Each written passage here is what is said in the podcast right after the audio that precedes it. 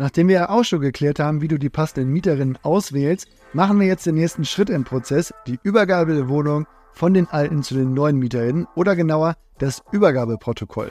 Wie das idealerweise aufgebaut sein sollte, was unbedingt rein muss und wie du das alles auch festhältst, das bespreche ich in dieser Folge Immobilien einfach machen mit meiner Kollegin Janina. Wir verlieren jetzt also keine Zeit und damit Abfahrt.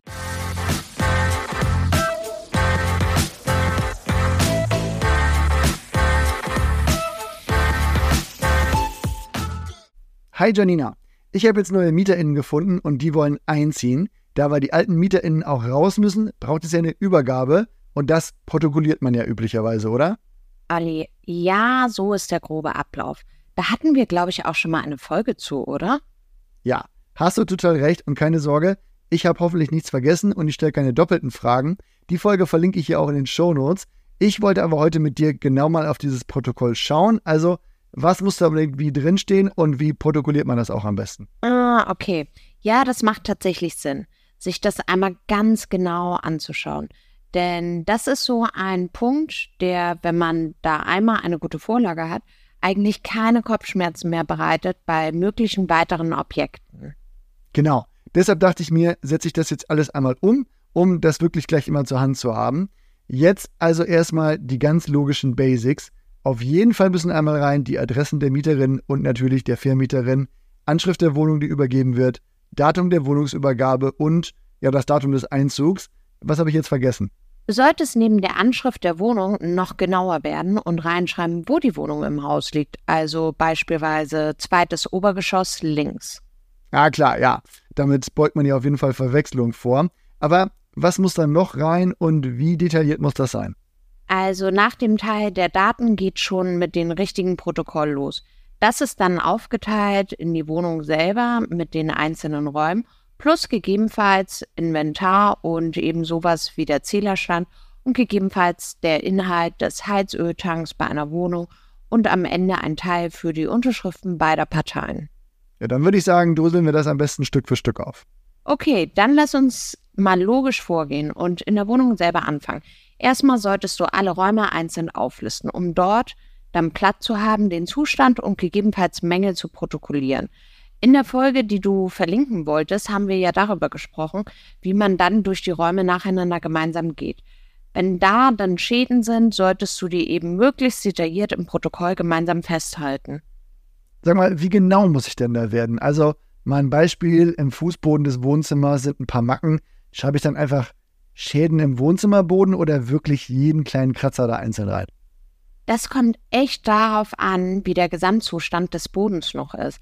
Also, wenn da jetzt nach Erstbezug ein teures Parkett drin lag und da eine echt fette Schramme oder Delle drin ist, würde ich das schon exakt festhalten. Aber normale Gebrauchsspuren gehören natürlich dazu und die müssen nicht alle da rein, solange es eben nicht die Funktionstüchtigkeit von irgendwas beeinträchtigt. Ah, okay, das kann man vielleicht noch ganz gut selbst einschätzen, was da wichtig ist. Wesentliche Mängel sollte man ja aber dann wirklich möglichst genau gemeinsam aufschreiben. Dann geht man aber auch Raum für Raum ab und vergleicht das. Sag mal, muss ich eigentlich das auch vorab mit den Altmieterinnen kurz machen? Genau, da nimmst du das alte Protokoll der Übergabe von damals mit und prüfst, ob neue Schäden dazugekommen sind. Denn wenn die etwas über die normalen Rauchspuren hinaus kaputt gemacht haben, müssen die es natürlich ersetzen oder ihr müsst euch da irgendwie einigen.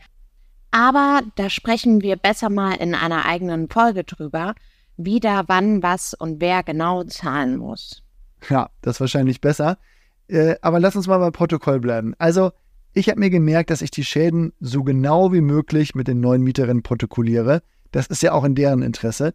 Reichen ja eigentlich schriftliche Angaben oder brauche ich da auch Fotos zur Dokumentation? Fotos haben definitiv den Vorteil, dass am Ende beide Seiten eine Sicherheit haben, den Zustand rückwirkend nachweisen zu können. Ich würde jetzt aber nicht von jeder Fliese im Badezimmer ein Foto machen.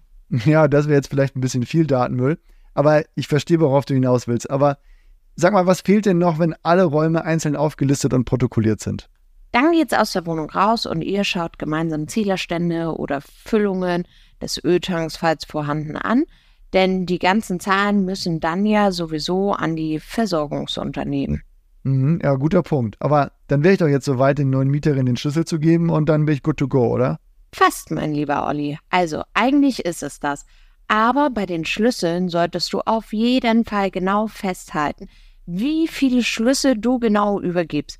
Denn genau so viele möchtest du ja später auch wieder haben. Ja, auf jeden Fall. Und je nach Wohnung kann das ja auch wirklich viele Schlüssel mit eventuell Kellerschlüssel, Haustürschlüssel, Briefkastenschlüssel und so weiter sein. Ähm, das für den Überblick auf jeden Fall schon besser. Ja, auf jeden Fall. Und dann solltet ihr das Protokoll noch einmal gemeinsam durchlesen und wenn beide Seiten einverstanden sind, unterschreiben. Es macht dann Sinn, dass beide Seiten eine Kopie bekommen. Ob digital oder auf Papier ist dann eigentlich egal. Jetzt vielleicht noch eine Frage, die ein bisschen theoretisch oder konstruiert wirkt, aber was ist denn eigentlich, wenn eine Seite das Übergabeprotokoll nicht unterschreiben will? Also den Fall habe ich noch nie erlebt und kann natürlich keine Rechtsberatung oder so geben. Soweit ich weiß, hat aber keine Seite einen gesetzlichen Anspruch darauf, dass das unterschrieben wird. Es ist aber total üblich bei Neuvermietungen und da wird sich niemand querstellen, wenn das alles normal und fair abläuft. Darauf kannst du die neue Mieterin oder den Mieter ja auch vorbereiten, indem du den Prozess im Gespräch vorab einmal skizzierst. Ja, die meisten kennen den ja sowieso und im unwahrscheinlichen Fall, dass sich jemand da querstellt, dann kann ja auch nur eine Seite den Zustand der Wohnung schriftlich und in Fotos festhalten und das erkennbar mit Datum versehen, oder? Ja, absolut. In dem Fall würde ich dann aber auch äh, wirklich sehr detailliert alles festhalten und natürlich auch ein paar mehr und genauere Fotos machen und vielleicht sogar einen Zeugen oder einen Zeugen dazu holen und das festhalten. Denn wenn nur eine Seite da etwas festhält und nicht beide unterschreiben, ist das mit der Beweiskraft wahrscheinlich etwas schwieriger. Aber wie gesagt, von diesem Fall habe ich noch nie gehört. Ja, war auch nur ein Gedankenspiel, aber ich sehe schon, im Normalfall ist es wie so oft alles keine Rocket Science, aber man muss eben nur mal an alles denken und es gehört haben. Daher dankt dir, Janina. Ich würde sagen, das ging flott, weil im Grunde ist ja auch ganz easy. Trotzdem hier die Takeaways. Ganz oben kommen alle Daten hin und die Wohnung sollte so genau wie möglich bezeichnet werden. Dann werden alle Räume einzeln aufgelistet und darunter jeweils aktuelle Schäden und der Zustand. Wenn es nichts Bemerkenswertes gibt, dann macht einfach gemeinsam Haken dran, checkt gemeinsam die Zählerstände und Co. und tragt auch im Protokoll ein, wie viele Schlüssel denn übergeben werden. Ob ihr zusätzlich zu den Anmerkungen im Protokoll auch Fotos macht, das bleibt euch überlassen. Das macht es am Ende aber natürlich nachvollziehbar und irgendwie sicherer, ist ein bisschen mehr Aufwand und sind natürlich auch mehr Daten, die irgendwo sortiert und abgelegt werden müssen. Ich finde aber, das ist eigentlich ein verhältnismäßig einfaches Thema und das sollte man machen, um da vielleicht auf der sicheren Seite zu sein. Am Ende jeweils setzen beide Seiten ihre Unterschriften unter das Protokoll und bekommen auch eine Kopie. So einfach ist das. Ein gutes Übergabeprotokoll macht es wirklich viel einfacher und ist sowieso für beide Seiten eine gute Sicherheit.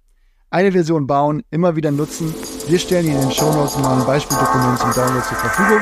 Und jetzt, raus, genießt eure Zeit, wir sehen uns dann wieder. Macht's gut, bis bald. Tschüss.